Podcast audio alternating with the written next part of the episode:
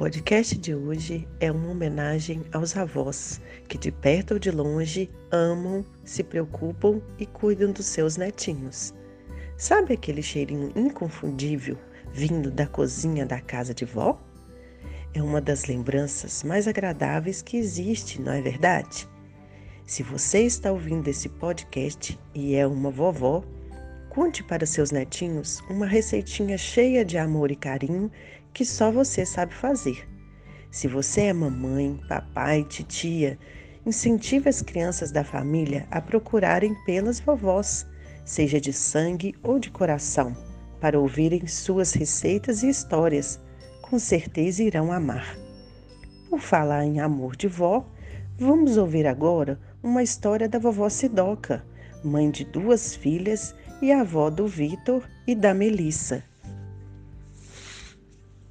Oi, gente! Eu sou o Vitor, netinho da vovó Sidoca. Diferente esse apelido, né? Por que não Cidinha? Por que não Vodoca? Por coincidências do destino, ela tem o mesmo nome da minha outra avó, Maria Aparecida. E agora? Como fazer para não confundir as vovós? Como meus pais resolveram isso? Pensaram, pensaram e pensaram, até que tiveram uma ideia. Uma seria Cida e outra Sidoca. Tudo resolvido. E vovó Sidoca, nascida e criada no interior de Minas Gerais, é caprichosa por natureza e muito boa cozinheira.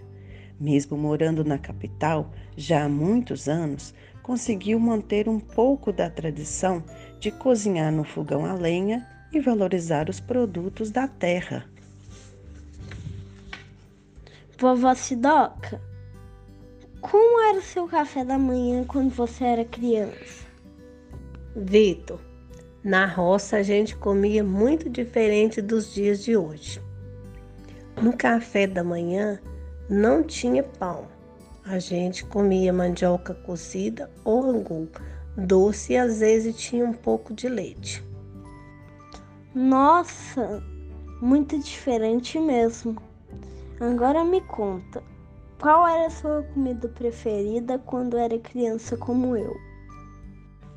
Eu gostava muito de milho assado na brasa e um pé de moleque que minha mãe fazia. Também gostava de passar férias na casa da minha avó para comer pipoca e broa de fubá. Que delícia! Eu gosto de comer tudo isso também. Vovó Sidoca alimentou os netinhos desde a barriga da mãe. Assim, não teve dúvidas de que quando eles crescessem, iriam pedir para provar as suas receitas deliciosas. E assim todos escutam. Vovó Sidoca faz pão de queijo. Vovó Sidoca faz bolo. Faz angu. E ela faz tudo com um tempero famoso que transforma todos os pratos: o amor. Vovó, o que vai ter para o almoço hoje? Já estou ficando com fome. Vitor, hoje vai ter couve. Inclusive, você me lembra de pegar a couve lá na horta. Você me ajuda? Claro que sim, vovó. Só tem probleminha. A Melissa não gosta de verdinho. Tive uma ideia. Vou chamar a Melissa para ajudar a gente a colher a, a couve. Como ela é pequenininha, pega as que estão no baixo e você que já está grandão, pega as que tá as lá de cima e depois vamos preparar juntos. Vou fazer assim. Vou pegar as folhas maior, vou cortar bem fininha para comer crua. Vou pegar as outras partes para refogar e a outra parte para fazer um suco de couve com limão. Assim, a Melissa pode experimentar couve de várias formas e ver qual ela gosta mais. Achou uma boa ideia, Vitor? Adorei. Eu já sei que vou comer de qualquer jeito. Não é maravilhoso saber que duas gerações tão diferentes podem ter uma conversa tão rica e gostosa como esta?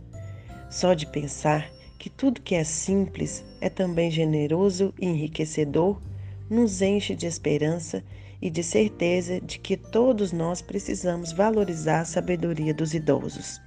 Desejamos ainda que cada vez mais os idosos possam ser respeitados e valorizados. Que, assim como fez o Vitor com sua avó, que a voz dos idosos seja sempre ouvida e respeitada por todos.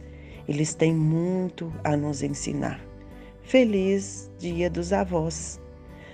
Conteúdo produzido pela Subsecretaria de Segurança Alimentar e Nutricional, Prefeitura de Belo Horizonte.